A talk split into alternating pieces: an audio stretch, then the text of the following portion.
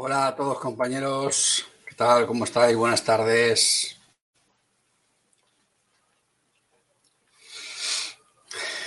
Hoy toca SEO.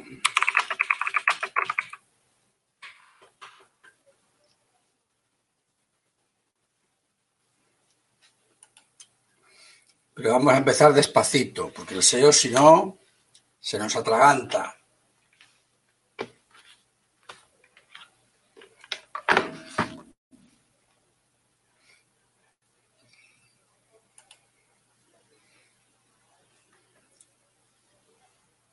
Venga, a ver. Ir saludando conforme vayáis llegando.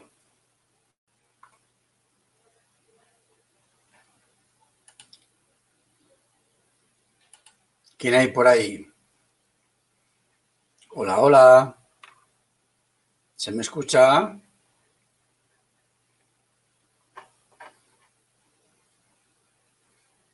Hola. Hola, hola. Hola Manuel, hola Jesús. ¿Qué tal? ¿Cómo estáis?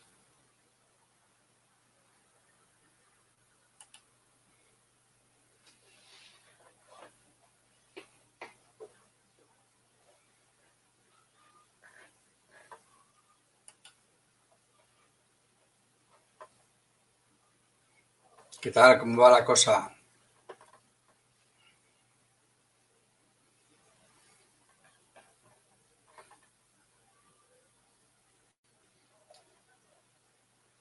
Muy bien. Vamos a ver si hablamos hoy un poquito de SEO. Vamos a ir dejando unos minutillos más que se vaya conectando la gente. ¿Vale? Ya, eso suele pasar, Jesús. Venga, hablando de, de SEO, mientras va llegando más gente, ir haciéndome preguntas. ¿Qué dudas tenéis sobre el SEO? Hola, Daniel. ¿Qué tal? ¿Qué dudas tenéis sobre el SEO? Vamos a ir centrando un poquito el tema. ¿Qué cosas de SEO os preocupan más? ¿O qué cosas de SEO os parecen más complejas o más difíciles? Buenas tardes, Elvira. Ya te estaba yo esperando a ti, vea, parece que llegabas tarde. Venga, con el sitio. Pasa, pasa.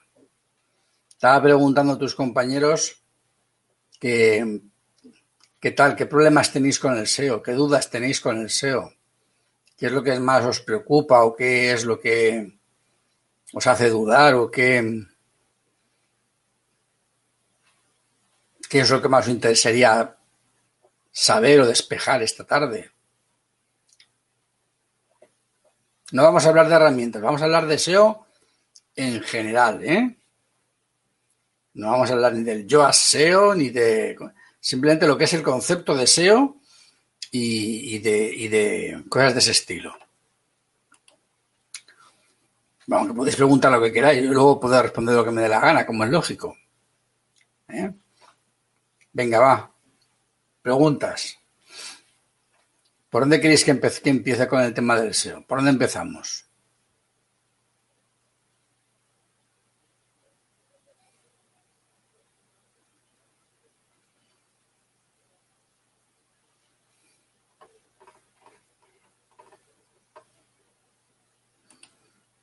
Bueno, pues si estás verde, tendrás dudas, tendrás dudas, tendrás cosas que no,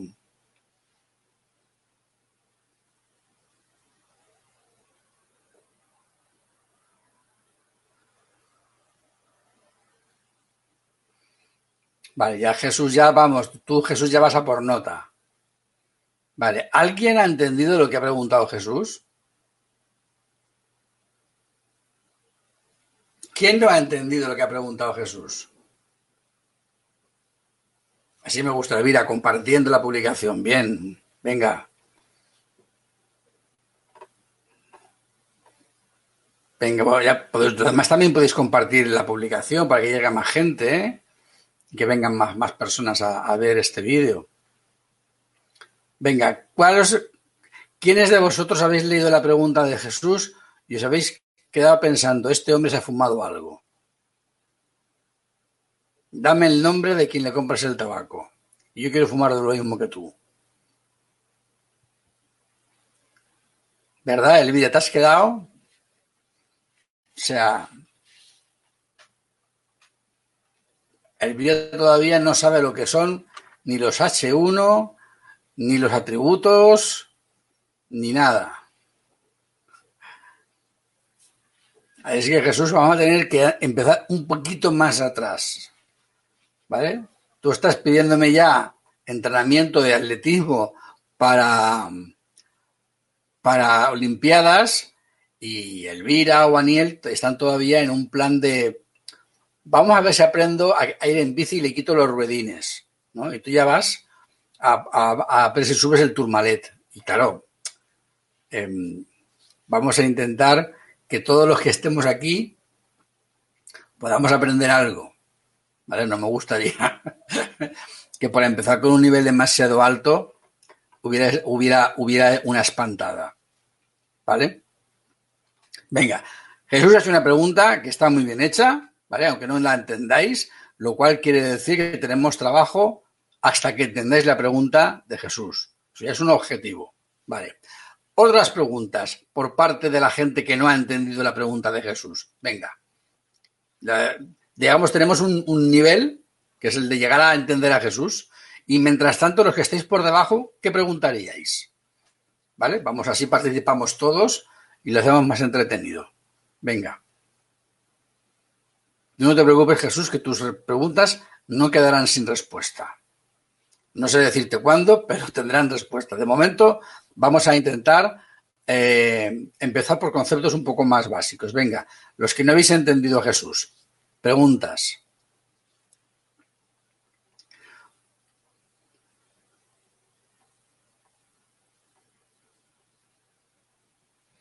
Bueno, vale. Manuel plantea, digamos, una especie, digamos, de visión panorámica del SEO, que tampoco está mal. ¿Vale? Una visión panorámica del SEO. Vale. Si yo os preguntase eh, ¿qué es el SEO para qué sirve el SEO? ¿Qué me contestaríais? Podéis contestar todos, ¿eh? Sí, sí, Elvira, no me, no, no me hagas de eco, contéstame, no repitas mi pregunta. ¿Para qué es el SEO? ¿Para qué sirve? ¿Tú lo sabes? Y si no lo sabes, di, pues no lo sé, Vicente. Y los demás, si lo sabéis o creéis que lo sabéis, decidme desde vuestro punto de vista qué es el SEO y para qué sirve el SEO. Venga. Que se nos va el tiempo encima, ¿eh? que, esto va muy rápido. Para posicionar la web en la búsqueda de Google. Vale, tenemos una, una definición. Vale. Posicionamiento, dice Lourdes. Lo dice, no, lo pregunta. Manuel dice, Conjunto de acciones encaminadas a posicionar la web en buscadores. Posicionar, dice Javier. La manera orgánica para posicionarte entre los primeros lugares del algoritmo correspondiente. Uy, tú Jesús, de verdad, te has fumado algo hoy, ¿eh? Te has fumado algo hoy. Estás excesivamente tecnológico. ¿Eh? Estás excesivamente tecnológico. Vosotros a, Jesús no le hagáis caso, ¿vale? Cuando él escriba, como si no estuviese, ¿vale? Tenemos aquí un infiltrado que está intentando minaros la moral. No le hagáis caso, ¿vale? Venga, ¿alguna otra definición más de lo que puede ser el SEO?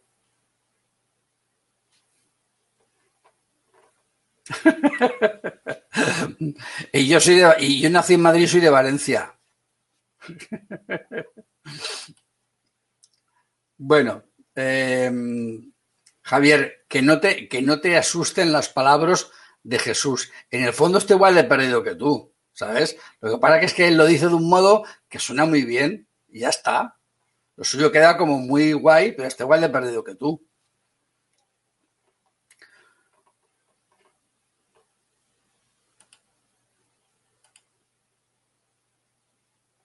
Venga, eh, ya están todas las definiciones posibles que podéis saber sobre qué es SEO o qué podría ser SEO.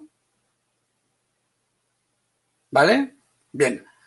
Ahora voy a ir a intentar deciros yo, por una parte, lo que se supone que debe de ser y lo que realmente es, que no tiene por qué coincidir. ¿Vale? Si, si utilizamos la definición auténtica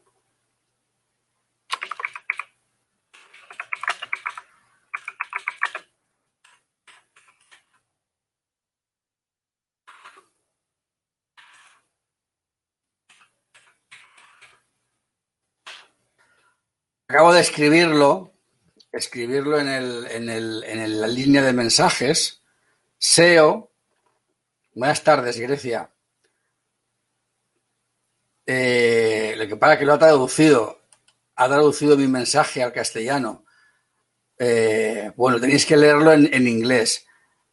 SEO significa, la S viene de search, eh, la E de em, engine o, algo así, ¿no? digamos de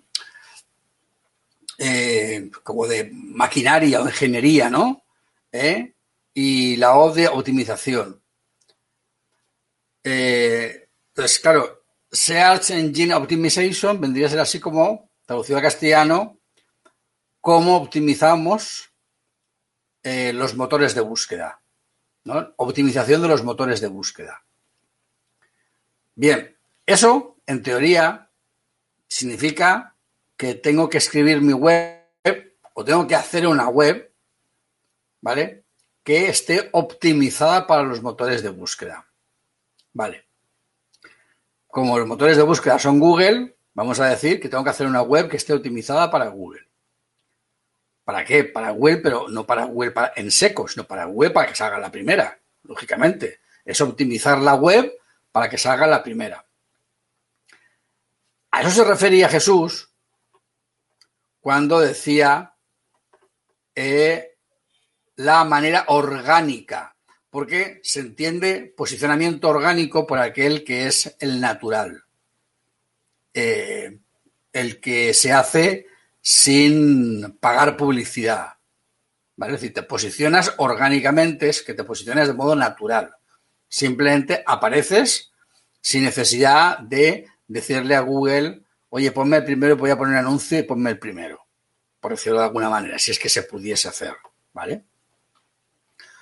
Por lo tanto, eh, hacer SEO es hacer cualquier tipo de acción, cualquier tipo de acción que ayude a que tu web esté mejor posicionada o mejor clasificada en, Google, ¿no? Es decir, mejor optimizada. ¿Vale? Bien, claro, el término SEO viene de una época en donde el SEO era como muy, muy mecánico. Mecánico en el sentido de que bastaba, bastaba con, que tú pusieras ciertas cosas en la web y automáticamente se posicionaba, porque habían 100 webs. Casi hay 100 webs y tú haces cuatro cosas y los demás no, entonces tu web se posiciona. Entonces, eso era optimizarla. Pero hoy en día, hablar de optimización es quedarse muy corto. Pues a mí la verdad que decir que el SEO es la optimización para los motores de búsqueda, me parece que hoy en día hacer SEO ya no es eso, es bastante más. Hacer SEO es comprender a Google, comprender el negocio de Google. Si no comprendes el negocio de Google, no serás capaz de hacer SEO nunca. ¿Vale? ¿Entendéis lo que quiero decir cuando digo que hay que comprender el negocio de Google?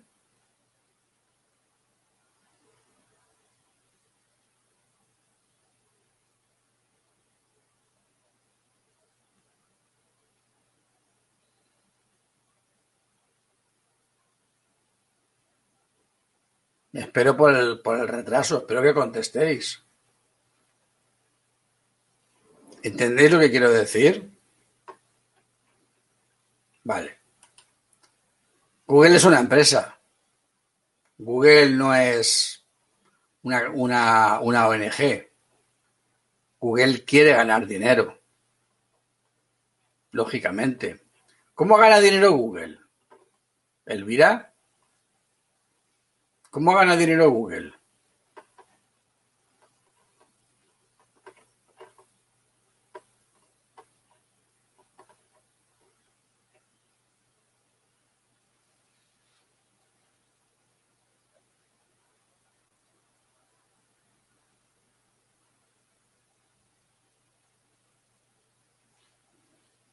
Bueno, digo, le he preguntado a Elvira, pero.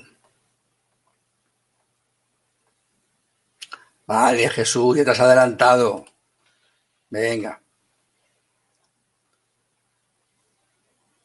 A ver, no, Google no marca las directrices. No se trata de eso. No se trata de eso.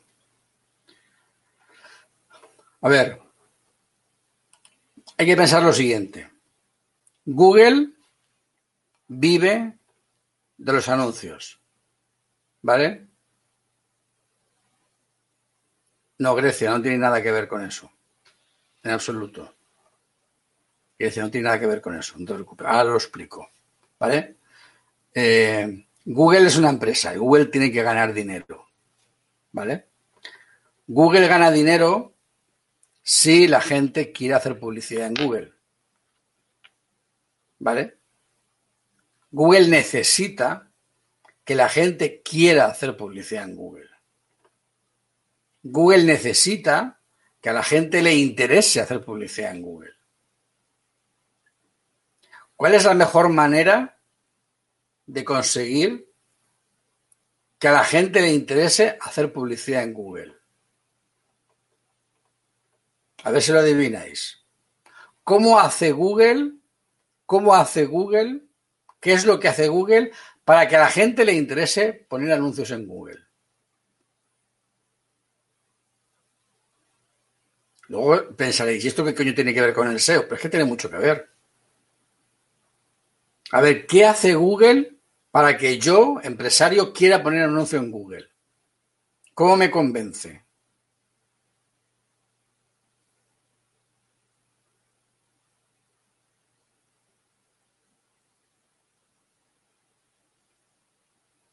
A ver, no sé de qué hablas.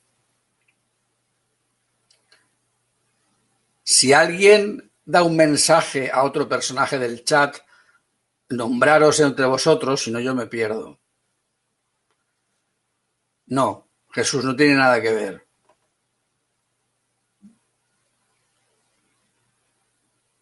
Tampoco es eso que dices tú, Elvira. Tampoco es eso que dices tú, Manuel. ¿Cómo hace Google? ¿Cómo hace eh, Lourdes? Esa respuesta es, ambigua. Rafael, esa no es la respuesta. Maitane, tampoco es esa la respuesta. Tampoco es esa la respuesta, Fer. Tampoco es esa la respuesta. Venga, seguir pensando. ¿Por qué Google me convence a mí? ¿Cómo me convence a mí de que yo pague por hacer publicidad? ¿Por qué quiero yo poner anuncio en Google? ¿Por qué?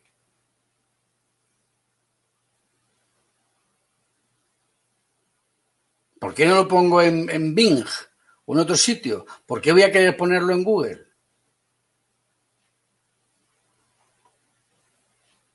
Venga, va, que es más fácil de lo que parece. Seguid pensando, va, venga.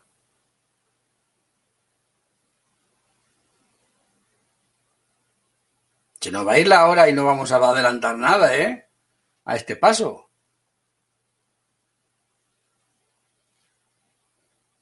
Tampoco, Jesús. Eh... Lourdes y Ricardo estáis rozando. A ver, os lo voy a decir yo. Os lo voy a decir yo. Tampoco es eso, Rafael. Tampoco es eso, Miguel. Os lo voy a decir yo. La única manera... Grecia, lo dices pero no lo explicas. ¿Vale? Fer, lo dices pero no lo explicas. Ahora os lo voy a explicar yo. Ahora os lo voy a explicar yo. Google lo que hace para que yo quiera poner anuncios, ¿vale? Es que es el buscador más usado. Cierto. Pero ¿por qué es el buscador más usado? ¿Qué para? ¿Que es que va a la gente, a, la casa de la gente, a decirte, oye tú, úsame, oye tú, busca en mí? Es que Google se dedica a, a presionar a la gente para que usemos el buscador.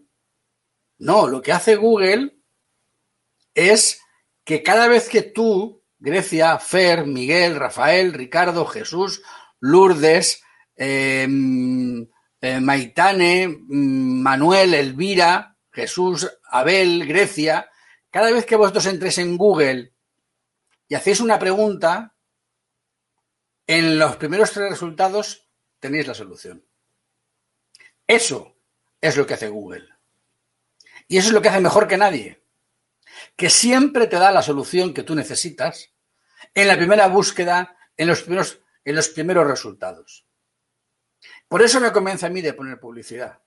Porque sé que todo el mundo quiere usar Google. Pero sé que todo el mundo quiere usar Google porque sé que todo el mundo lo usa porque todo el mundo encuentra lo que busca en Google. Si la gente no encontrara lo que busca en Google, la gente no usaría Google. Usaría otro buscador. Y entonces yo no tendría tanto interés en poner publicidad en Google. Google, la manera que tiene de convencerme es decirme, mira, fíjate lo bien que lo hago, que nadie usa otro buscador porque soy, soy San Google. Soy el que lo tiene, el que tiene todas las respuestas. La, soy el buscador que en menos tiempo da más utilidad a los usuarios. Siempre ofrezco los resultados de más calidad para el usuario. Y por eso mis, mis, eh, mi página es la más usada del mundo. O sea, lo que ofrece Google para que yo quiera poner anuncios es que es el buscador de mayor calidad. Eso es lo que hace.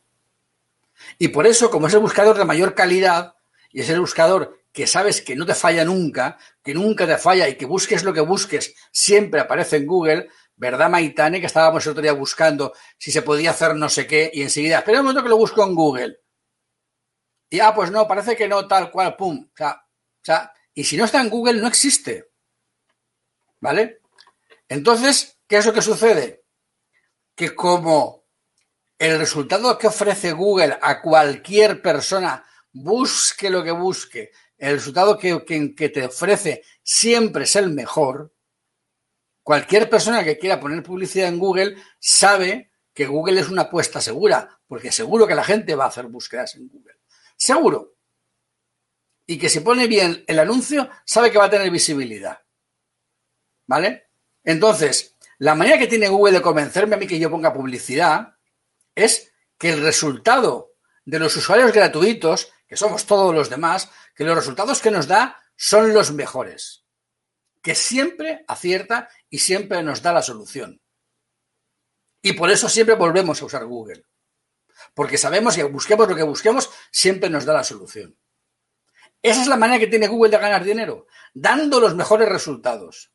El día que Google no dé los mejores resultados, Google dejará de ser usado. ¿Por qué Google cambia tanto de algoritmo?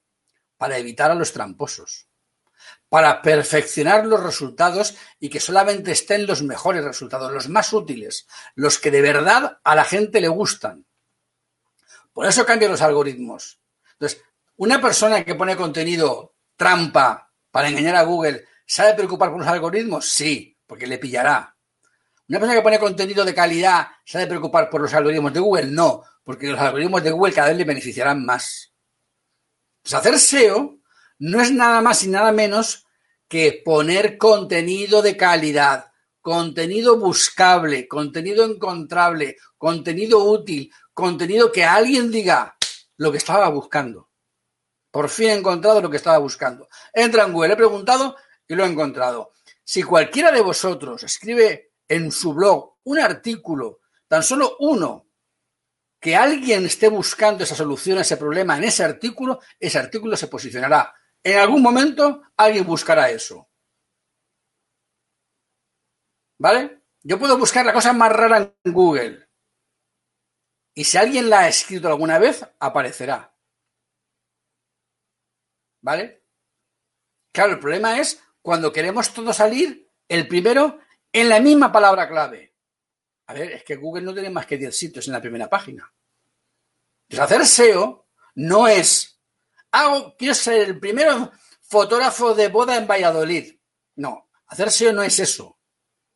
Porque jamás lograrás ponerte el primero para fotógrafo de boda en Valladolid si quieres posicionarte de esa manera. Porque ese sistema ya no funciona. ¿Vale? Eso ya no funciona. Pero si tú escribes un blog que sea boda de Ernesto y María, qué guapos son y qué bien nos lo pasamos, tampoco. Voy a, voy a hacer una prueba. Voy a buscar en Google boda Ernesto y María.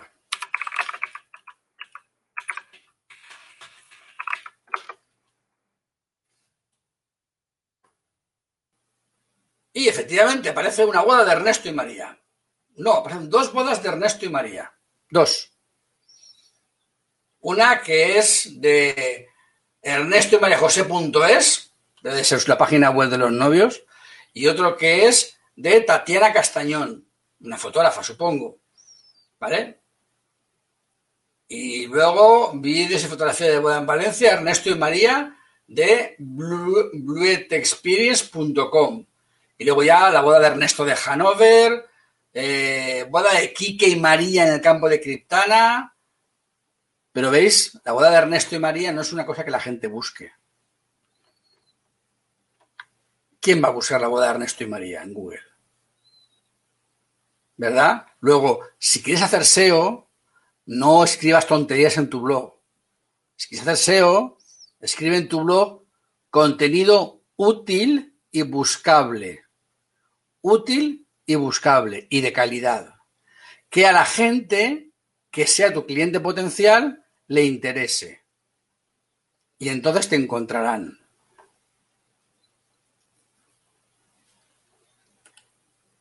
Eh, Maitane, eso es.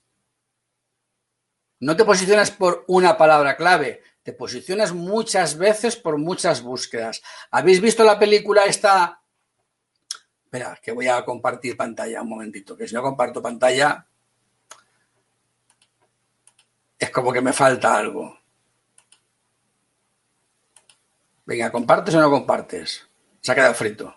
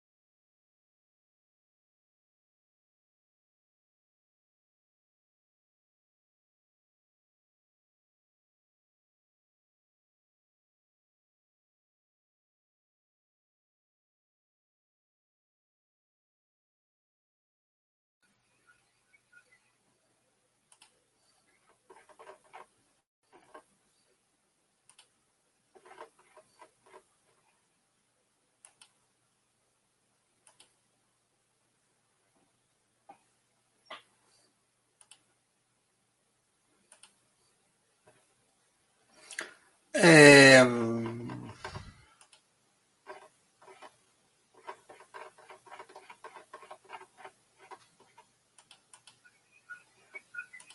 ¿Estoy, ¿Estoy online?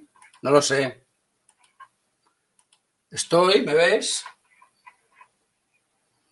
Eo. He vuelto.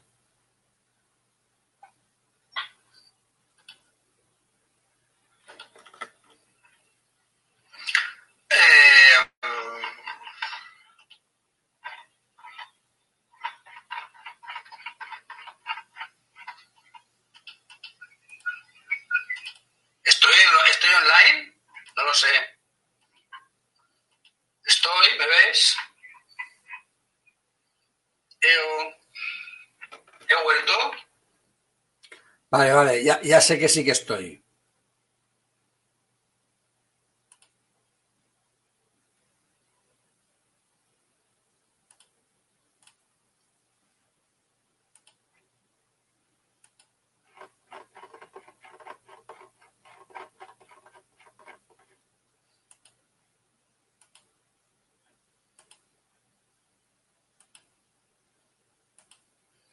Vale, lo- lo malo es que he perdido, he perdido el chat del, de la, de la aplicación y no puedo escribiros a través de la aplicación, pero da igual, os explicaré, os, os escribiré a través de, de la página de Facebook.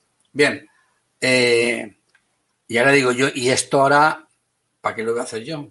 Que se, ya se me ha olvidado yo el, el tema este, que os iba a enseñar. que os iba a enseñar yo. Pues ya no me acuerdo. Ah, ya, ya.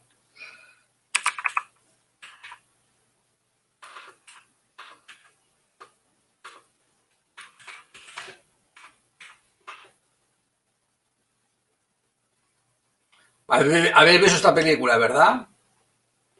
¿Eh? A ver. ¿La conocéis, la película?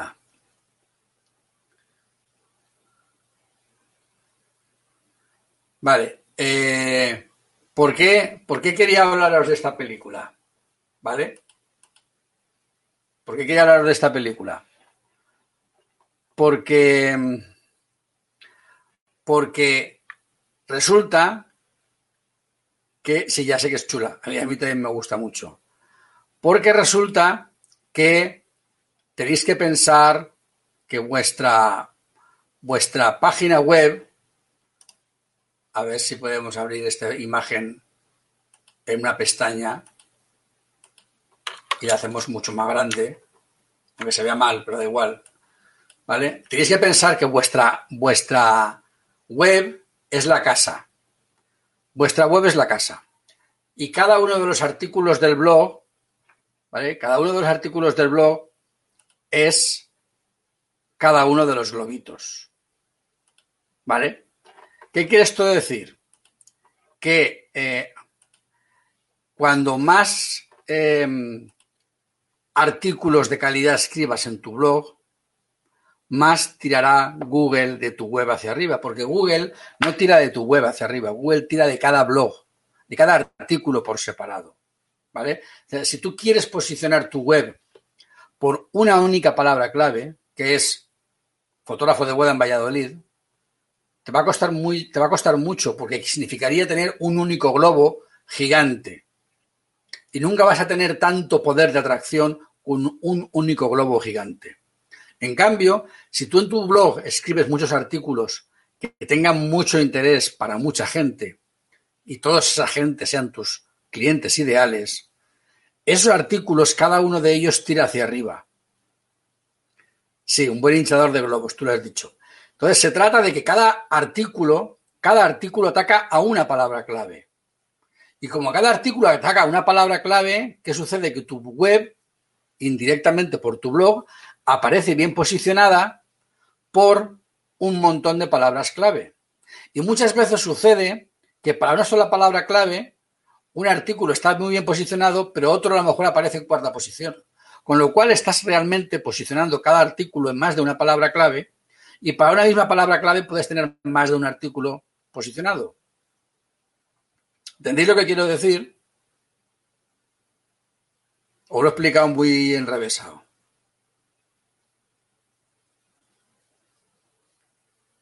¿Lo he explicado? O sea, ¿me habéis, ¿me habéis entendido lo que quiero decir?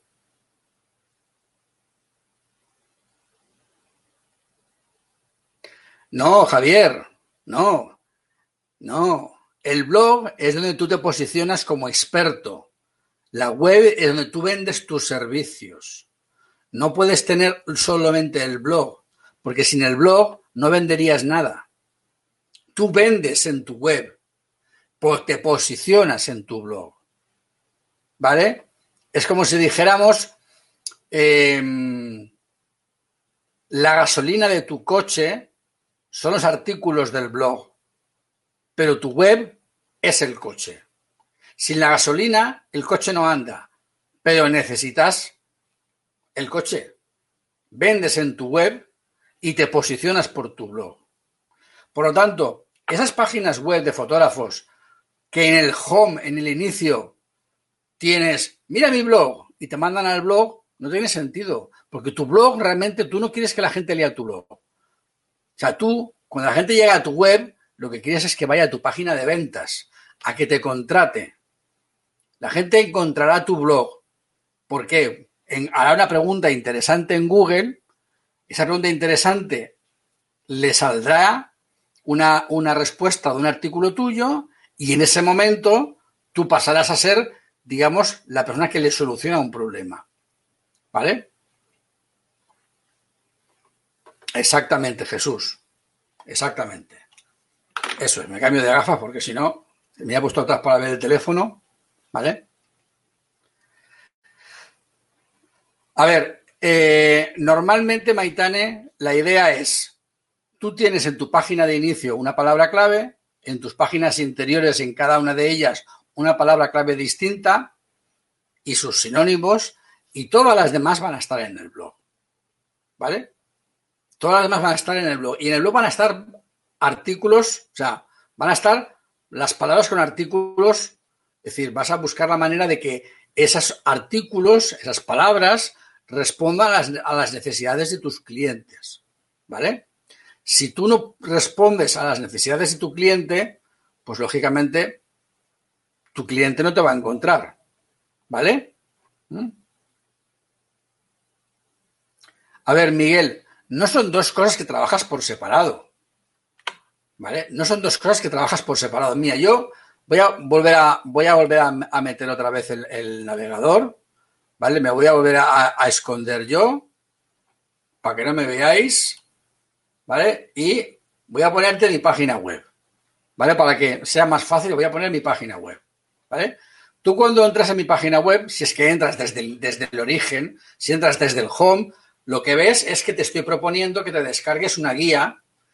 Esta guía que te descargas, si te la descargas, lo que haces es entrar en mi lista de correos y voy a empezar a hacerte email marketing, del cual hablábamos ayer, ¿vale? Pero si no haces eso y sigues leyendo, vas a ver que me presento, vas a ver que hablo de qué es lo que yo hago, de mi trabajo, de mi manera de trabajar. Te estoy dando eh, testimonios de clientes, te estoy diciendo en sitios en los que he aparecido, te estoy dando motivos para que tú confíes en mí. Además, luego tienes la página de cursos, es donde tú puedes ver los cursos que yo tengo, comprar mis cursos, etcétera, etcétera, etcétera. ¿Vale? Esto es lo que yo intento venderte. Yo quiero venderte mis cursos, quiero venderte mi mentoría, ¿vale? Pero esto, este contenido, no se posiciona en Google por sí, es imposible que se posicione. Lo que se posiciona en Google es el blog. Entonces yo tengo mi página donde yo vendo mis servicios y tengo mi blog donde yo posiciono mi web. Y además de que en mi blog posicione mi web, en mi web, en mi blog, yo con mi contenido te demuestro que yo sé de lo que hablo. Y por eso hoy estás aquí escuchándome, porque sabes, te fías de mi contenido. ¿Vale? Pero te fías de mi contenido no por lo que pone en mi página, sino por lo que pone en mi blog. En mi blog es donde te he convencido, o en mi canal de YouTube, de que yo entiendo. Porque yo puedo poner una página de ventas muy chula, pero te la puedes creer o no. Pero si tú me ves un artículo en mi blog tras otro, tras otro, tras otro, al final dirás, hombre, Vicente, parece que de esto entiende. Es mi blog el que te convence pero es mi web la que te vende. ¿Vale? Y en cualquier web funciona igual. Si tú eres un fotógrafo de boda y escribes artículos que ayuden a los novios en sus dudas sobre la boda, lógicamente esos clientes, potenciales clientes, eh, leerán tus artículos, pero te contratarán ¿por qué? Porque han leído tu artículo, han visto que tú entiendes de bodas, que tú sabes de bodas y que por tanto irán a ver tu página y en tu página dirán, anda, y además hace unas buenas fotos, tiene un buen producto, vamos a quedar con él. Pero es tu web la que vende y tu blog el que se posiciona. Y es tu blog el que atrae a los clientes. Tu web no atrae a los clientes, es tu blog. Tu blog con contenido de calidad es el que se posiciona en Google y el que se comparte en las redes sociales. Yo en las redes sociales nunca comparto mi home de mi web.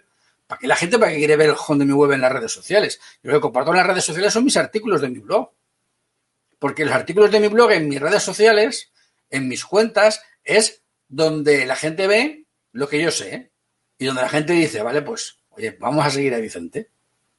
¿Vale? Y tú como fotógrafo de boda podrías hacer exactamente lo mismo, escribir artículos que ayuden a las parejas a seleccionar un lugar para el banquete, a seleccionar un lugar para hacer la ceremonia, a mil cosas que tú como fotógrafo tienes experiencia y los novios o tus clientes no. ¿Vale? Entonces se trata de que tú escribas de lo que tú sabes y de lo que tus clientes no saben. ¿Vale?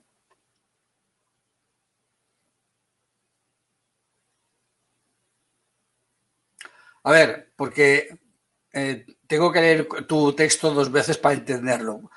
Cuanta más calidad y más cantidad del contenido, más gente lo verá. Por más gente que interese en su web, más número de visitas, tiene mejor posicionamiento. Vale. Eh, yo hoy no lo habría redactado los signos de puntuación así, pero más o menos creo que te entiendo, Jesús. A ver, aquí se trata de una cosa. Ya hemos dicho que si yo quisiera hacer publicidad en Google, es precisamente porque sé que cualquier persona que haga una búsqueda en Google encuentra lo que busca. ¿Vale? Luego, si yo quiero escribir un artículo en Google, si quiero escribir un artículo en mi blog y quiero que Google lo posicione de esa manera, debe de ser el mejor. No puede ser un artículo cualquiera. No puede ser un artículo de 300 palabras y ya está.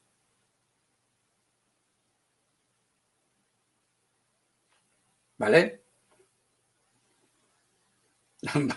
no, te, no te preocupes, Jesús. Eh, gracias, Abel, pero creo que esto ya lo has dicho antes. Me, me, halaga que me digas esto, Abel, pero creo que lo has dicho hace un rato. Eh, a ver, entonces, se trata de que si tú tienes que escribir un artículo en tu blog, has de pensar, a ver, mis usuarios, mis posibles clientes, ¿qué problemas tienen? ¿Qué necesidades tienen? ¿Hay alguien que ha escrito ya algo parecido en Internet? ¿Vale? ¿Hay alguien que ya haya escrito sobre este tema? ¿Qué ha escrito? ¿Cómo puedo yo mejorar este contenido? ¿Cómo puedo hacer yo que este contenido que yo escriba sea mejor que el que hay? ¿Vale? ¿Por qué? Porque yo quiero que mi contenido, al ser el mejor, se posicione por encima de los otros. Quiero que se posicione el primero. ¿Cómo sabe Google que mi contenido es mejor? ¿Es que Google acaso lee los artículos? No, Google no va a leer los artículos. Google no puede saber de modo directo que un contenido es bueno. El Google solo puede saberlo de un modo indirecto. ¿Cuál es el modo indirecto que tiene Google de saber que un contenido es bueno? Porque la gente lo comenta, porque la gente lo comparte, porque tiene muchas visitas, porque las visitas son de larga duración, si la gente lee el contenido entero. Esas cosas que antes no se consideraban SEO, porque no sé, nadie optimizaba de esa manera para los motores de búsqueda, eso hoy en día es fundamental. Hoy en día es mucho más importante los factores sociales de tu blog que que pongas aquí una keyword o pongas aquí un H2 o un H3. Lo importante es que tu contenido sea un contenido tan útil que la gente lo comparta, que la gente lo ame, que la gente lo comente, que la gente lo difunda. Cuando un artículo tiene todo eso, ese artículo se posiciona aunque sea el artículo más antiseo del mundo. lógicamente, si cumples ciertos parámetros va a ser más fácil, ¿vale? Pero si el artículo es tan bueno que toda la gente lo ama, lo quiere, lo comenta, lo comparte, entonces ese artículo se va a posicionar en primera página. ¿Se puede, ¿se puede además hacer que esto sea rápido? Sí.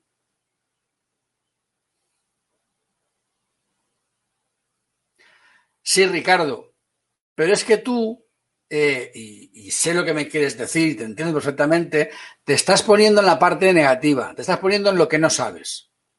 ¿Vale?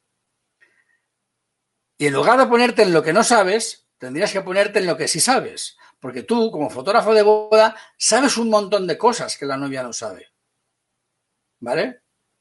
Entonces, no te centres en el maquillaje, que no sabes, o decorar una mesa. No te pongas en esos temas. O sea, tú no sabes de esos temas. Bueno, eso de antiseo es una cosa, pues eso, que como lo contrario a las normas. ¿vale? Eh, pero tú, Ricardo, sabes un montón de cosas del día de la boda, cosas que si se hacen funcionan mejor la boda. Tú, por ejemplo, puedes encontrar un montón de consejos en toda tu experiencia de fotógrafo de boda que pueden ayudar a los novios. Seguro que cuando las parejas de novios hablan contigo, seguro que les das consejos. Esos consejos se pueden convertir en un artículo. O sea, es que realmente sabemos más de lo que pensamos. Sabemos mucho más de lo que creemos. ¿Vale? Por tanto, no creas que porque no sabes de maquillaje o de decoración de mesas, no puedes escribir. No, puedes escribir de un montón de cosas. El tema es que debes de confiar en ti y fijarte que tú cuando hablas con los novios le estás siempre aconsejando, les das consejos y sabes muchas cosas. Seguro que tú donde trabajas en la zona tuya, de tu, la zona en la que tú sueles trabajar y hacer tus bodas, seguro que hay alguna iglesia que sea muy chula y otra que sea horrible y habrá un restaurante que sea magnífico y otro que será peor y habrá sitios donde se trabajará mejor, sitios que se, se trabajará peor y habrá sitios que tú recomendarás, sitios que no recomendarás. O sea, al final resulta que tú sí que sabes muchas cosas, pero no te has parado a pensar que las sabes. ¿Vale? Entonces se trata de que pienses que sí que sabes cosas. Y se trata de escribir de eso. Por ejemplo, eh, algo muy, muy básico. ¿Eh? Eh,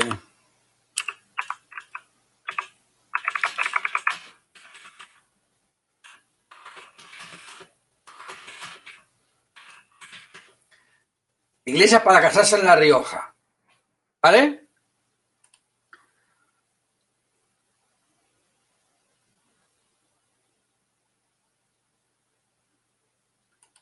Eh, Manuel, ¿lo dices porque te molesta o porque quieres saber cuál es? Es que lo puse el otro día y, ahora mismo no sé si molesta o no molesta. Eh, es, te puedo decir, si te interesa y quieres ponerlo, te puedo decir cuál es, pero ahora mismo, ahora mismo no lo recuerdo es decir, porque he tenido varios de ese estilo y los he ido poniendo, los he ido quitando, ¿vale? Eh, por ejemplo, mira, las 10 mejores iglesias para casarse en La Rioja. Este artículo de Lizaranzo Fotógrafos es un cliente mío de mentoring, ¿vale? Eh, que consiguió posicionar este artículo por encima de bodas.net y de bodas.net y de Thank You, lo consiguió poner en primera página en 15 días. En 15 días. En 15 días pasó en primera página. Eh, a ver, tú sabes escribir un artículo sobre esto. No es nada del otro mundo. ¿Vale? Muy bien, pues luego si quieres en privado te me mandas un mensaje en privado, Manuel, y hablamos del plugin ese. Ahora mismo no recuerdo cuál es. Eh, pues igual que dices las 10 mejores iglesias para casarse en La Rioja, puedes decir eh, las 10 iglesias más románticas para casarse en Madrid o los 10 lugares más modernos para hacer un banquete de boda. O, sea, eh, o puedes hablar de las cinco floristerías más top en Madrid para hacer tu ramo de novias. O sea, puedes escribir de un montón de cosas que sí que sabes. O sea, yo no sé de maquillaje, Pero yo sé de otras cosas. Yo sé que la novia, cuando llega al banquete, los pies le duelen y se tiene que quitar los zapatos porque los pies le duelen. Entonces yo puedo escribir un artículo sobre qué hacer con los zapatos el día de tu boda para que no te duelan o que te pongo y, darle un montón de consejos al respecto. O puedo hablar de consejos para el día de la boda y puedo decirle, por ejemplo, que corte, que corte los estambres de las flores para que no nos llenemos todos de polen al hacer las, fotos en casa de la novia, por ejemplo, ¿vale? Cosas parecidas. Es decir, en tu día a día has sufrido tantas cosas que tienes mucha experiencia. Tienes tanta experiencia que todo eso se puede, se, puede volcar en consejos. ¿Vale? Siempre pensando en mi novia, mi pareja de novios, ¿qué necesita? Necesita banquete, necesita traje, necesita ropa, necesita calzado, necesita flores, necesita... De todo lo que necesite, ¿yo qué podría escribir? ¿Qué podría escribir y cómo lo podría escribir? ¿Hay algo ya escrito en Google? ¿Cómo está escrito? ¿Puedo escribirlo mejor? ¿Vale? Y a partir de ahí puedes empezar a escribir contenido que sea útil. Ya vendrá luego si metemos un H1, un H2, dos H3 y todo eso que decía el compañero al principio. Pero lo, que quiero que os quede hoy claro, importante y fundamental es que jamás, jamás, jamás vas a, a posicionar tu página web si crees que el posicionamiento de tu página web depende de que tú pongas en tu página fotógrafo de boda en Toledo 70 veces. Porque con eso jamás la conseguirás. ¿Vale? Vale, sí, rayar las solas para que no raye, para que no resbale. Usarlos en casa durante 15 días a tu tiplén todo el tiempo, durante dos meses en casa, para que tu pie se haga, se haga ello. Comprarte unas sandalias de cuña de la misma altura para cambiártelas el día en el banquete y en el banquete te quitas los zapatos de tacón y te ponen las sandalias de cuña con la misma altura para que no, para que el traje quede igual. Elvira, hay un montón de consejos y de trucos para las novias para los zapatos, montones. Que la novia no sabe por qué no se ha casado nunca. Y la novia lee eso y le hacen los ojos chiribitas. Y como lo vas a hacer y lo vas a explicar con tus fotos, con tus fotos, la gente, la novia va a ver tus fotos y no solo que va a ver tus fotos, que la novia va a buscar una duda en Google y va a encontrar un artículo tuyo y tus fotos. Y va a buscar otra duda en Google y va a encontrar un artículo tuyo y tus fotos. Y cuando haya hecho siete búsquedas y ha encontrado cuatro artículos tuyos con tus fotos, va a decir, Elvira es famosa, Elvira es una fotógrafa de puta madre porque aparecen todos los consejos. Voy a hablar con Elvira. ¿Vale? Y entonces la gente te va a contratar porque además, cuando la novia está buscando ayuda para montar su boda, aún no está buscando fotógrafo. Pero como se encuentra con Elvira, que se que escribir artículos de puta madre sobre los problemas de la novia, al final contratan a Elvira porque es la primera con la que se topan. Y como se la topan hasta en la sopa, piensan, joder, Elvira es famosa, Elvira es una fotógrafa de puta madre porque sabe de todo y sabe un montón. Y me da confianza porque me demuestra que sabe. Y como me demuestra que sabe, confío en ella. Ese es el truco. Ese es el truco del SEO. ¿Vale? El SEO no consiste en poner palabras clave, poner códigos H, poner atributos alt. Sí, sí, hay que hacer esas cosas. Hay que hacer esas cosas. Pero eso, con contenido vacío, con contenido muerto, con contenido que no tiene valor, no sirve para nada. ¿Vale? Lo que de verdad influye en que te encuentren es que tu contenido sea útil, sea buscable, es decir, que el título de tu artículo tenga un título buscable como no sé qué, como cuánto. Es cuando, ahí viene donde la matan. Ahí viene cuando Edu nos dice lo que yo le digo yo toda, siempre a todos mis clientes. Cuando te das cuenta de que tu artillería SEO son los artículos de tu blog, cuando vas a hacer un reportaje, haces dos. Uno para la novia y otro para tu blog. Es decir, buscas fotos de recurso pensando, y mira, un chaleco chulo, haré un reportaje sobre, haré un artículo sobre chalecos de novio. Uy, qué zapatos más no sé qué. Uy, qué sortija más no sé cuándo. Uy, qué collar de, qué, qué pelo. Y al final, ¿qué es lo que pasará? que te darás cuenta de que todo lo que te rodea es SEO, todo lo que te rodea es articulable, todo lo que te rodea puede ser motivo de un artículo. El coche en el que van los novios, eh, si va con, callo, con, coche de caballos. habrá siempre algún motivo en cada boda. O sea, en cada boda te puedes encontrar no uno, sino varios motivos de cosas que te digan de qué sale un artículo. A lo mejor necesito más fotos. Bien, pero ya tengo una idea. Me la apunto en mi libreta. Yo me hago una carpeta de recortes donde voy midiendo las fotografías de las ideas. Y cuando tengo suficientes fotografías para esa idea, escribo el artículo y ya tengo las fotos. Mis fotos de mi idea para ayudar a los novios. ¿Vale? ¿Entendéis lo que quiero decir? Entonces, al final, ¿qué es lo que pasa? Que tú el SEO lo haces todos los putos días. Cuando sales a la calle, cuando ves la televisión, cuando ves un anuncio, cuando oyes la radio, cuando te cruzas con tu vecino en el, ascensor, de repente aparece algo y dices, ah, una idea, la apuntas. Y esa idea la desarrollas de reportaje en reportaje buscando esas fotos. ¿Vale? Luego habrá que escribirlo bien, luego habrá que desarrollarlo bien, de eso ya hablaremos otro día. Pero sin esas ideas y sin ese concepto de que son los artículos útiles y buscables los que me posicionan, sin eso no hay SEO. ¿Vale? ¿Lo tenéis clarinete? Como decía un profesor mío. ¿Lo tenéis claro? ¿Sí? ¿No? ¿Canto los Liu? ¿Eh? No, mejor que no, porque si no llovería.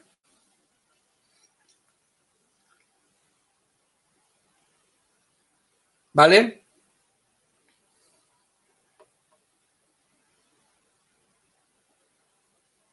Eh, no, Miguel, Miguel, eh, formar parte de un portal de boda es tirar el dinero y perder el tiempo. No es un SEO para vagos.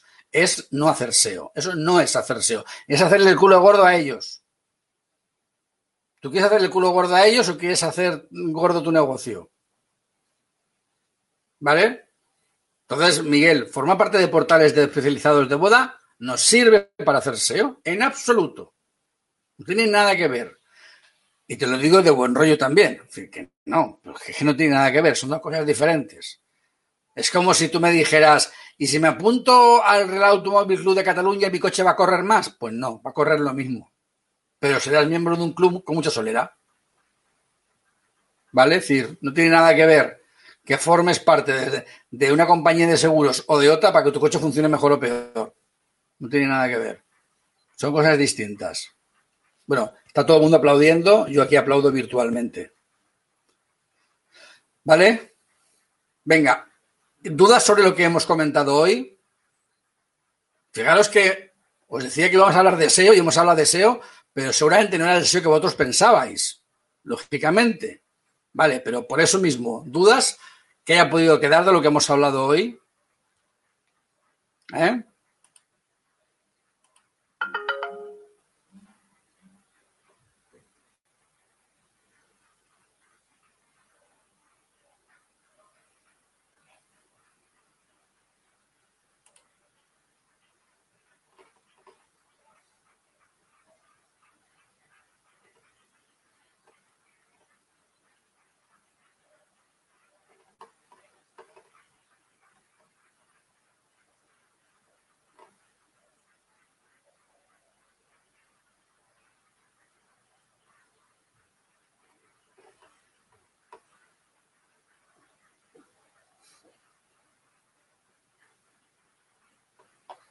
Vale.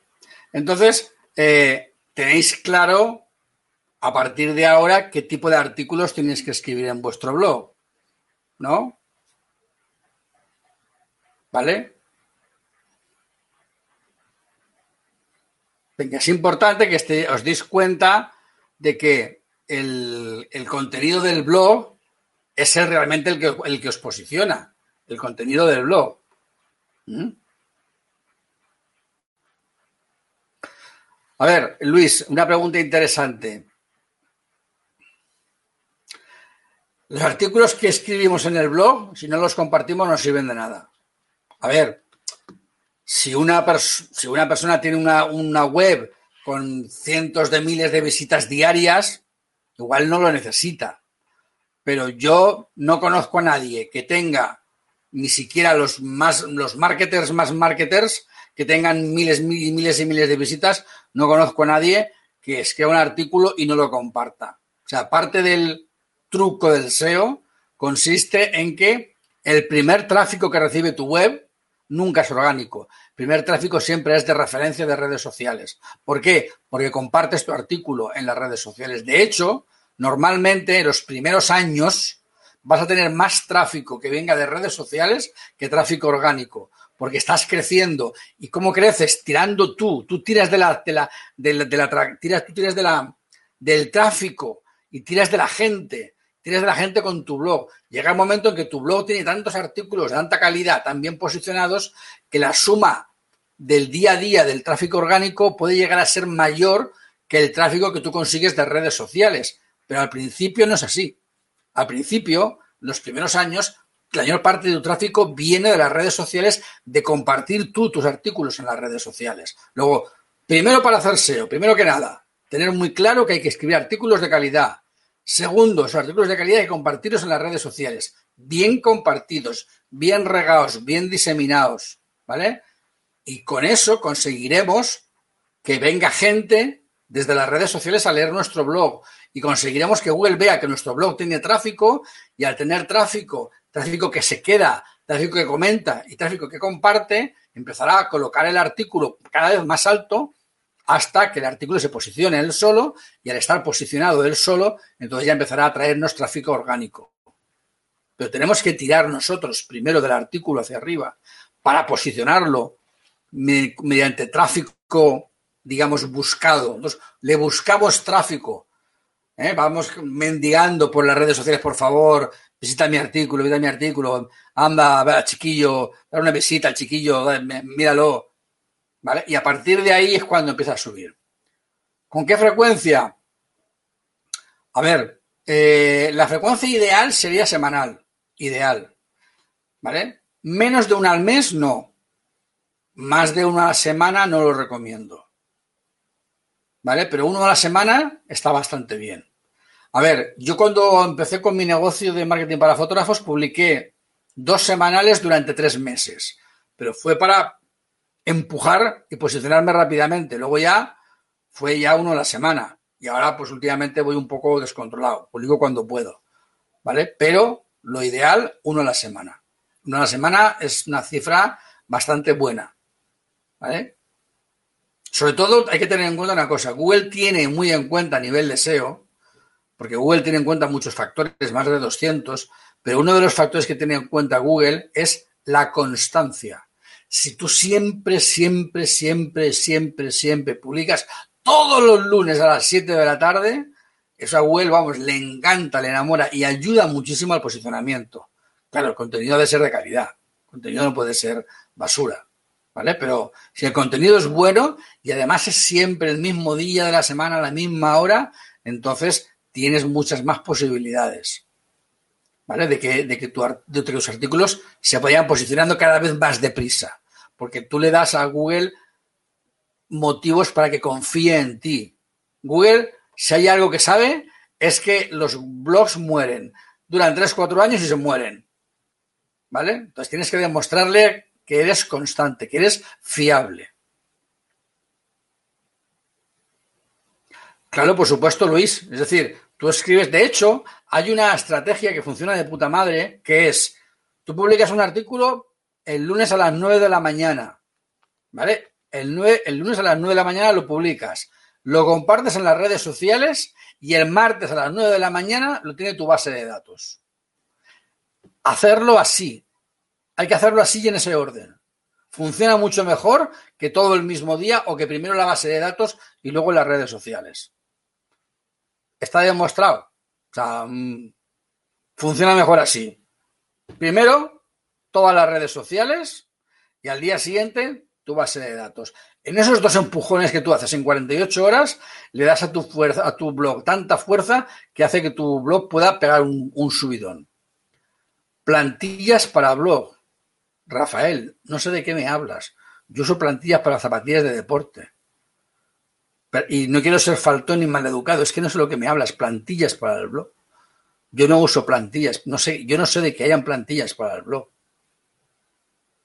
No sé de qué me estás hablando. Estarás hablando de los temas para la web. A lo mejor del tema de, del tema de la web, no, de la, no del blog. No, no te entiendo muy bien, la verdad, Rafael, perdona.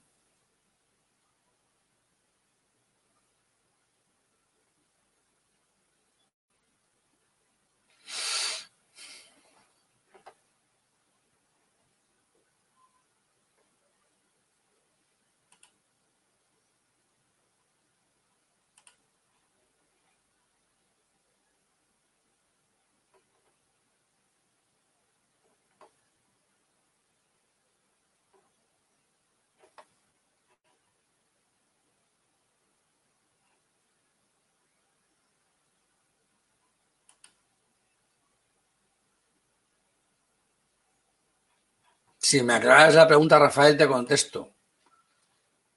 Pero es que no, no sé lo que me quieres decir.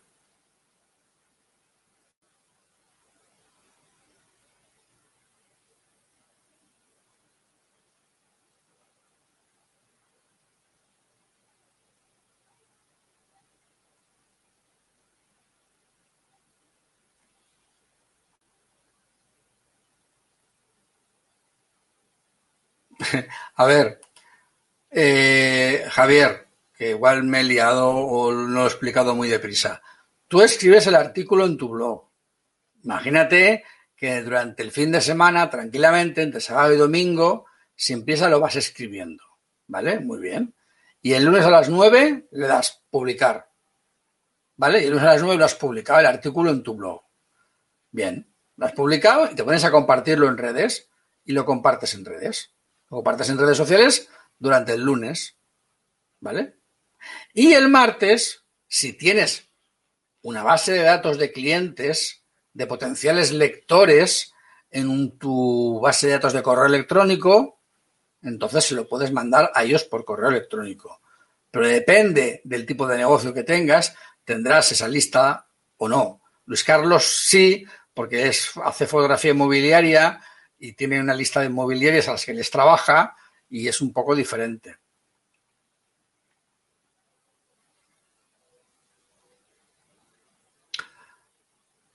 José Antonio Rincón, la pregunta no la entiendo.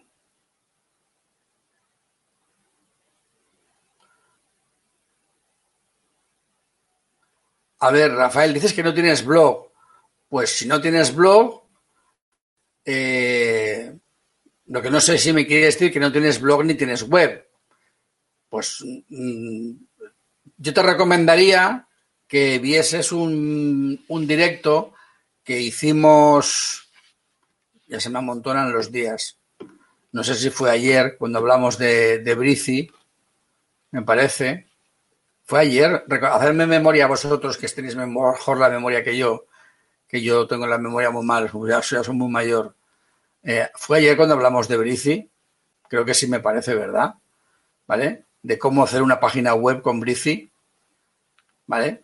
Entonces, si no tienes blog o no tienes web, pues hay diferentes opciones, pero no hay una plantilla especial, ¿vale? No hay un tema especial que sirva para, para el blog.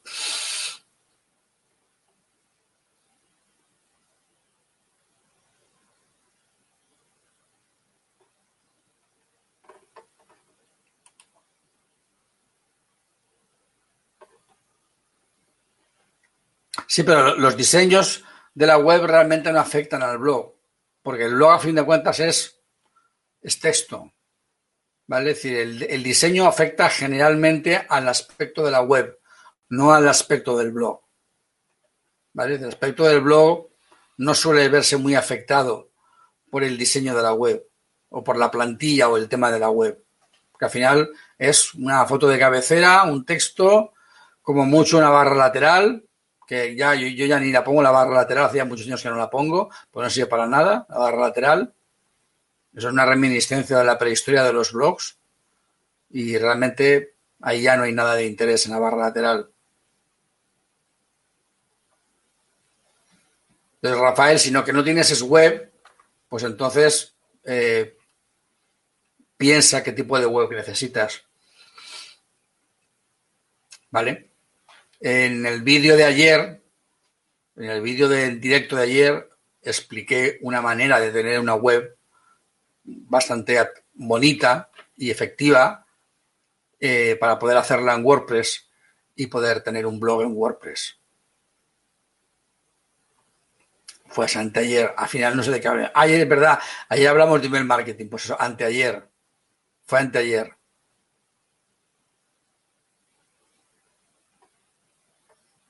Que te recomiendo un programa para editar, mejorar las fotografías.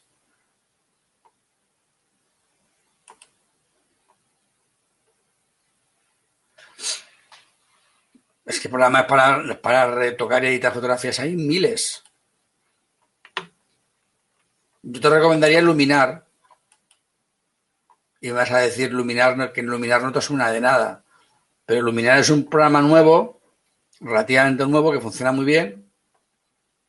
Y es mucho más barato que Photoshop. Y hace cosas increíbles. Por ejemplo,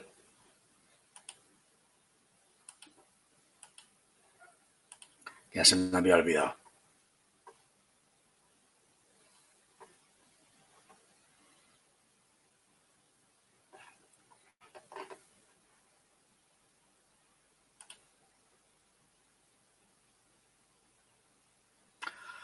Bueno, em, como el SEO da para mucho y quiero hablar más de SEO mañana y pasado, ¿vale?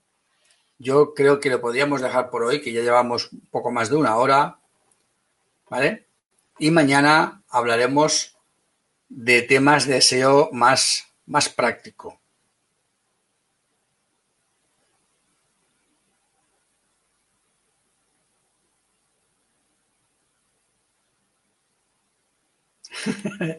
sí, Jesús, ya sé lo que tú quieres. Vale, no te preocupes, mañana hablaremos de eso, venga. Mañana hablaremos de, SEO de pico y pala. ¿Vale? Porque el que tú, el SEO que tú propones es el SEO de pico y palo. El SEO de pico y pala. A ver, Loli Gómez. Mm, a ver, el tipo de web que te, venga mejor a ti depende de tus circunstancias. ¿Vale? Yo no te puedo decir si lo que mejor te viene es WordPress o Arcadina, que son cosas radicalmente diferentes. ¿Vale? Yo conozco los dos sistemas y los dos tienen cosas buenas y los dos tienen cosas malas. Sistema perfecto no hay. ¿Vale? Eso es algo para que tendríamos que hablarlo tú y yo con calma, a ver qué necesidades tienes qué tipo de negocio tienes, qué tipo de negocio quieres montar y entonces ver si te interesa más un sistema u otro. ¿Vale? Pero no te puedo decir de entrada, seguro WordPress, seguro Arcadina, no, porque es que depende mucho del caso de cada uno. ¿Vale? Y mañana, mañana hablaremos de SEO, pero más, más de SEO práctico. Y hemos hablado del porqué del SEO. ¿Vale? Del porqué del SEO. ¿Vale? Mañana vamos a hablar del cómo del SEO. ¿Y ahora cómo lo hacemos?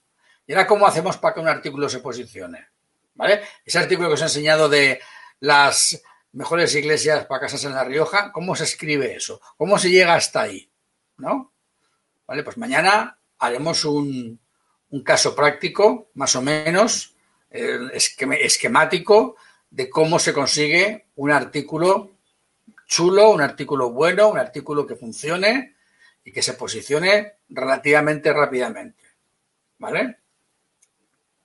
Así que mañana hablaremos de SEO práctico. Y era más un poco de, de qué estamos hablando. Hablamos de SEO, de qué estamos hablando. Ahora ya sabemos de qué estamos hablando, ¿vale? Y a partir de, de mañana ya vamos a ir viendo qué, cómo lo llevamos a la práctica, ¿vale? Porque es muy difícil llevar a la práctica algo que no sabes para qué lo haces. Si no sabes para qué, no lo vas a hacer bien. ¿Vale? ¿De acuerdo? Eh, ya sé que es tonto decirlo, pero insisto, insisto, a mí me gustaría que en estos directos hubiera más gente, compartirlo, compartirlo con vuestros amigos. También me gustaría leer vuestro, vuestro feedback. ¿Qué os parecen estas sesiones? ¿Qué, qué, qué, qué os parece? Eh, a ver, siempre a las 7 de la tarde, hora de España. Siempre la misma hora. ¿Vale? Entonces, me gusta saber qué es lo que opináis. Me gusta, eh, me gustaría pensar que cada día va a venir más gente. ¿Vale? Porque si no, al final somos los mismos 12 de siempre y, quiero ver más gente nueva. Entonces, Fer, Abel, Miguel, Elvira, Loli, invitar a gente, traeros a gente que venga, demostrarles lo que se están perdiendo de no estar aquí. ¿Vale? Y nada, pues eso. Que tengáis buena noche, que cenéis bien y hasta mañana.